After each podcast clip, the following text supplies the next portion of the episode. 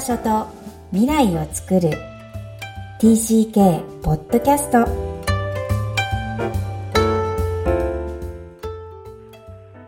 皆さん TCK ポッドキャストへようこそ。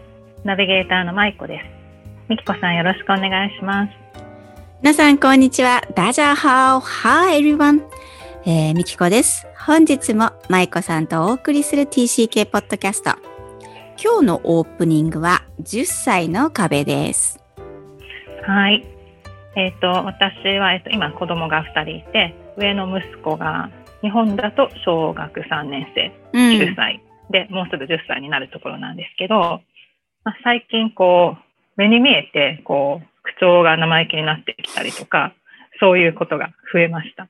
うん、それで、最初は、まあ、コロナでね、まあ、ずっと最初オンラインで家にいたし、まあ、今も半日しか学校には行ってないので、なんかこう、そういうストレスとか、まあ、いろんなものがあるからだろうなって言って、多分そんなに気にしてなかったんですよね。うん。で、でもなんか、最近すっごいこう、バトルが増えてきたから、あれ？これってと思ったら、その10歳の壁のことを思い出して、うんうん、そうか、今こういう、こう、すごく変化していってる時期なんだなっていうのに、気づきました。うんうん、えー、素晴らしい。10歳の壁をさ、親が気づけてるっていうのは正直すごい素晴らしいことだと思いますよ。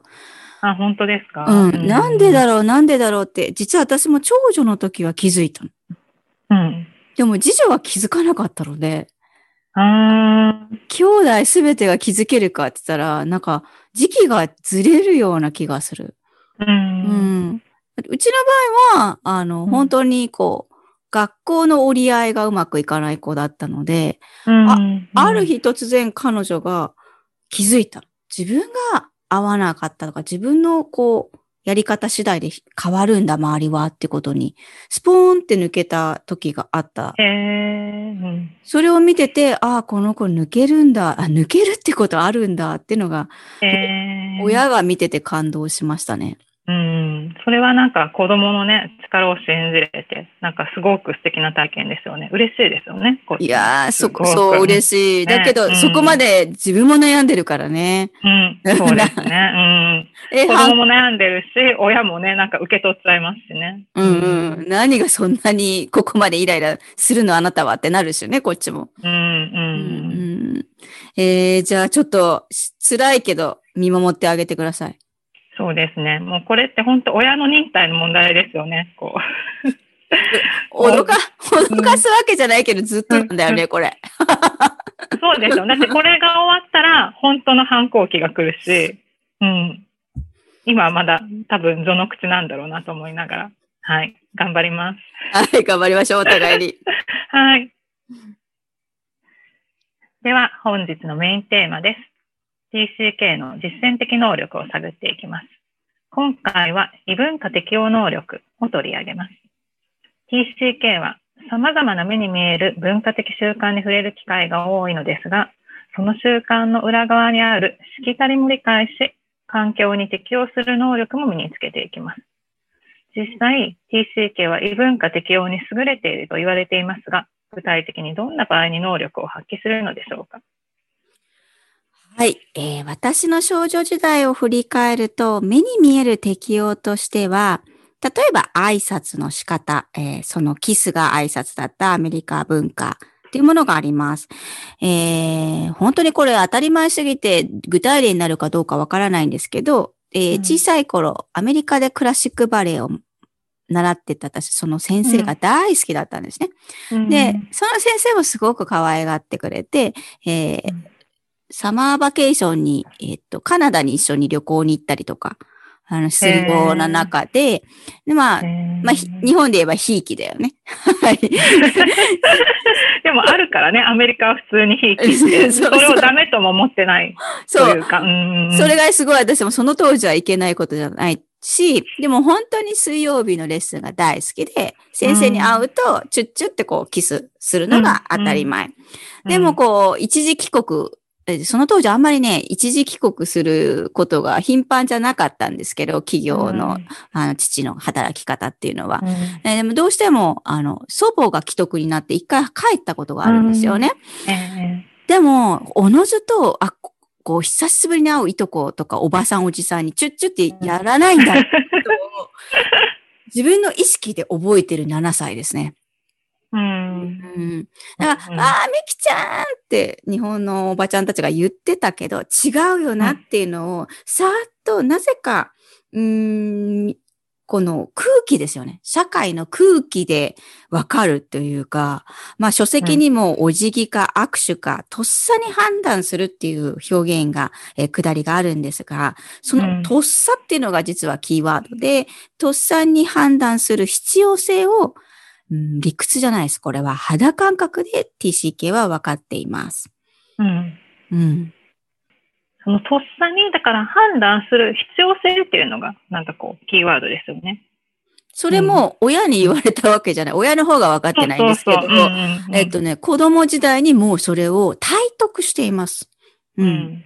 うん、それは明らかにこう、フェイスインプレッション、なんか、あの、エクスプレッションか、えっと、顔の表情だったり、こう、作る笑顔だったり、こう、声のかけ方が文化によって違うっていうことを、こう、わた、わか、渡り合えてる TCK には分かっているので、当然自分も出す表現、アウトプットも変えるものなんだっていうのを、多分、あ、今なんか理解した。そう、わか、小さい頃に分かってるんだなっていうのを思い出しますね。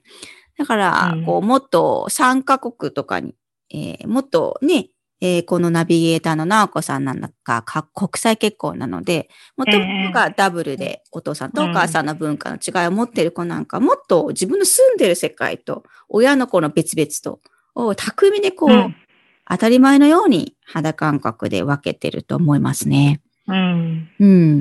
ね。だから相手や文化が違ったら、その違うね、考え方とかやり方があるし、で、こっちも変えるのが当たり前っていうのが、だから本当に体で分かってて、で、それを自然にできるってことですよね。そうそうそうそう。うんうんうん、でそれが褒められるわけでもないんだけど、まあそれも当たり前の感覚なので、うんこれで OK なんだなっていうふうにこう過ごしていくんでしょうね。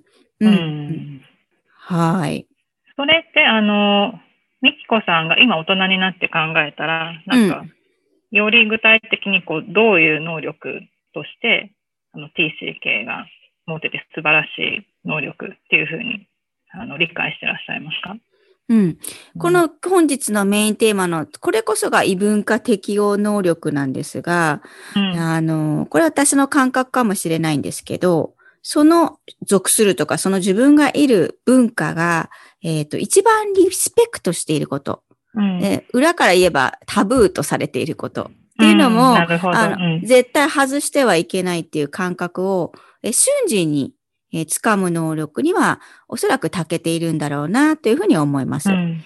うん、なので大人になった TCK は、えー、国際関係や異文化関係の仕事に就くと能力は存分に発揮され、まあグループ間のそういうこう、わだかまりや、こう、ネガティブな感情や問題が発生した時に解決できる架け橋の役を担えるキーパー線になれるっていうふうに言われてるんですが、まあ場を仕切る実践力とか、そのこう、対人能力ですよね。えー、リーダーシップが取れるというふうには思います。うん、なるほど。うん、例えば、まあ、グループ A とグループ B っていうこう違う文化に属する人たちが一緒にいたとして、うん、グループ A にしか見えてないもの、まあ、グループ B にしか見えてないもので、その中にいる人たちはそうですよね。うん、でそれをだから両方が見れるから、うん、こう場を仕切ったり、まあ、リーダーシップが取れて、なんか両方の言い分を聞きながらまとめたりできるっていうことですよね。うん。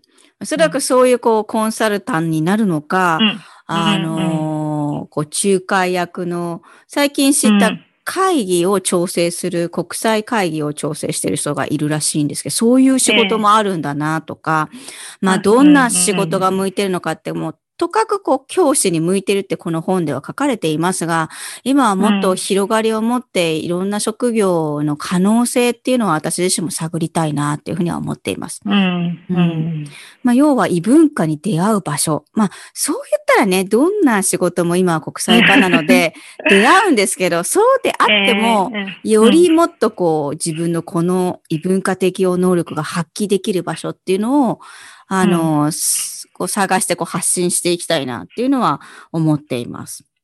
うん、そうですね。なんかそれってすごく、うん、あの素敵な能力だと思うので、うん、ね、だって当然のように身につけてるものだったら、なんかもっと活かしていけるといいですよね。そう。なんかそういう難なくできることが結局本当のギフトだと思うんですよ。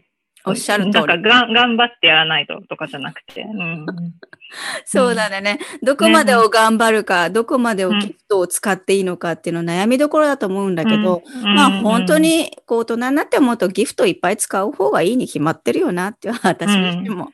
すごく思います。うん。まあ、それをね、使うのが、まあ、本当に嫌っていう場合はしょうがないけど、ね、どんなにできることでも好きじゃないとか、ワクワクしないことはあるから、でもね、使って楽しいなら使っていけたらいいですよね。うんうん、はい。楽しい、自分が使って楽しい能力、ぜひ探していきましょう。皆さんは、どのように感じられたでしょうか、はい。それでは本日のポイントをお願いします。異文化適応能力。自分とは異なる民族や文化圏の子供たちと一緒に通ったことのある子供たちならば、友情や人間の尊厳、肌の色や文化の違いとは全く関係ないことを身をもって理解しています。それが TCK の自然な感覚です。あまりにも自然な感覚のため、将来の仕事や自分の専門性に大きく役に立つ、寄与する能力だとは気づいていないことが多いです。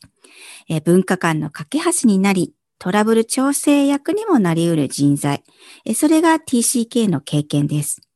平和を愛する世界の誰もが必要な能力ですが、TCK がさらに発揮してほしいなと思います。今日も TCK のいろんな気持ちにありがとう。この番組ではお悩みや質問を受け付けています。また TCK をさらに知りたい方のために TCK オンライン基礎講座も開催しています。詳細は、育ちネット多文化で検索してホームページからアクセスください。さらに、ポッドキャストを確実にお届けするために、購読ボタンを押して登録をお願いいたします。みきこさん、ありがとうございました。ありがとうございました。バイバイ。